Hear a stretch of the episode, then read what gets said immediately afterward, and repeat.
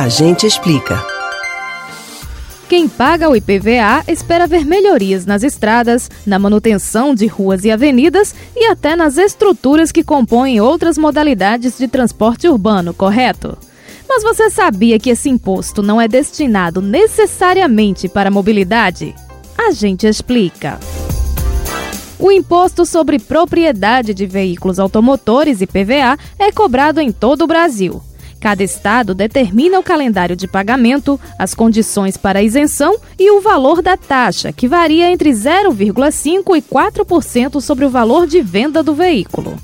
O artigo 155 da Constituição Federal determina que o imposto é de competência estadual e do Distrito Federal. Na mesma lei, o artigo 158 define que 50% da quantia arrecadada pertencem aos municípios onde os veículos são licenciados, ou seja, no local de domicílio do proprietário mas não existe norma legal que especifique que os recursos provenientes do IPVA devam ser investidos no setor da mobilidade, nem no âmbito estadual, nem na esfera municipal.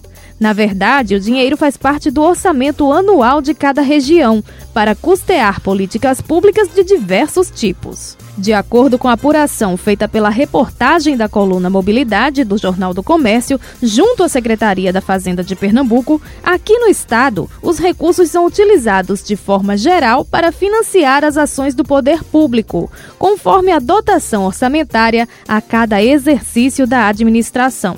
Assim, podem ser contempladas áreas como educação, saúde e segurança pública, entre outras, conforme as diretrizes estratégicas do governo do Estado, respeitando também o Plano Plurianual e a Lei de Diretrizes Orçamentárias. Ainda segundo as informações da secretaria prestadas à coluna, o IPVA corresponde a aproximadamente 6,5% da receita própria do Estado. Isso significa uma arrecadação de cerca de 1 bilhão e 300 milhões de reais direcionados a serviços para a população pernambucana. Esse valor poderia ser ainda maior se não fosse a inadimplência. Os dados da Secretaria da Fazenda apontam que mais de 234 milhões de reais estão registrados em dívida ativa, correspondentes a débitos notificados do IPVA de 2014 a 2018. Já no ano de 2019, a dívida total notificada é de cerca de 91 milhões e 300 mil reais.